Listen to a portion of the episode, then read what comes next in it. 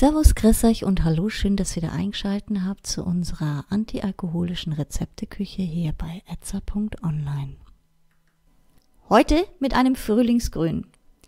Ihr benötigt hierfür 60 Milliliter Ananassaft, 20 Milliliter Limettensaft, 20 Milliliter grünen Pfefferminzsirup, Tonic Water zum Auffüllen und Eiswürfel.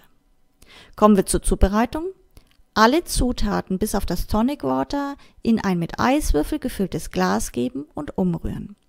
Das Ganze dann mit dem kalten Tonic Water auffüllen und mit einem Trinkhalm versehen und beliebig garniert servieren. Für all jene, die kein Tonic Water mögen oder zur Hand haben.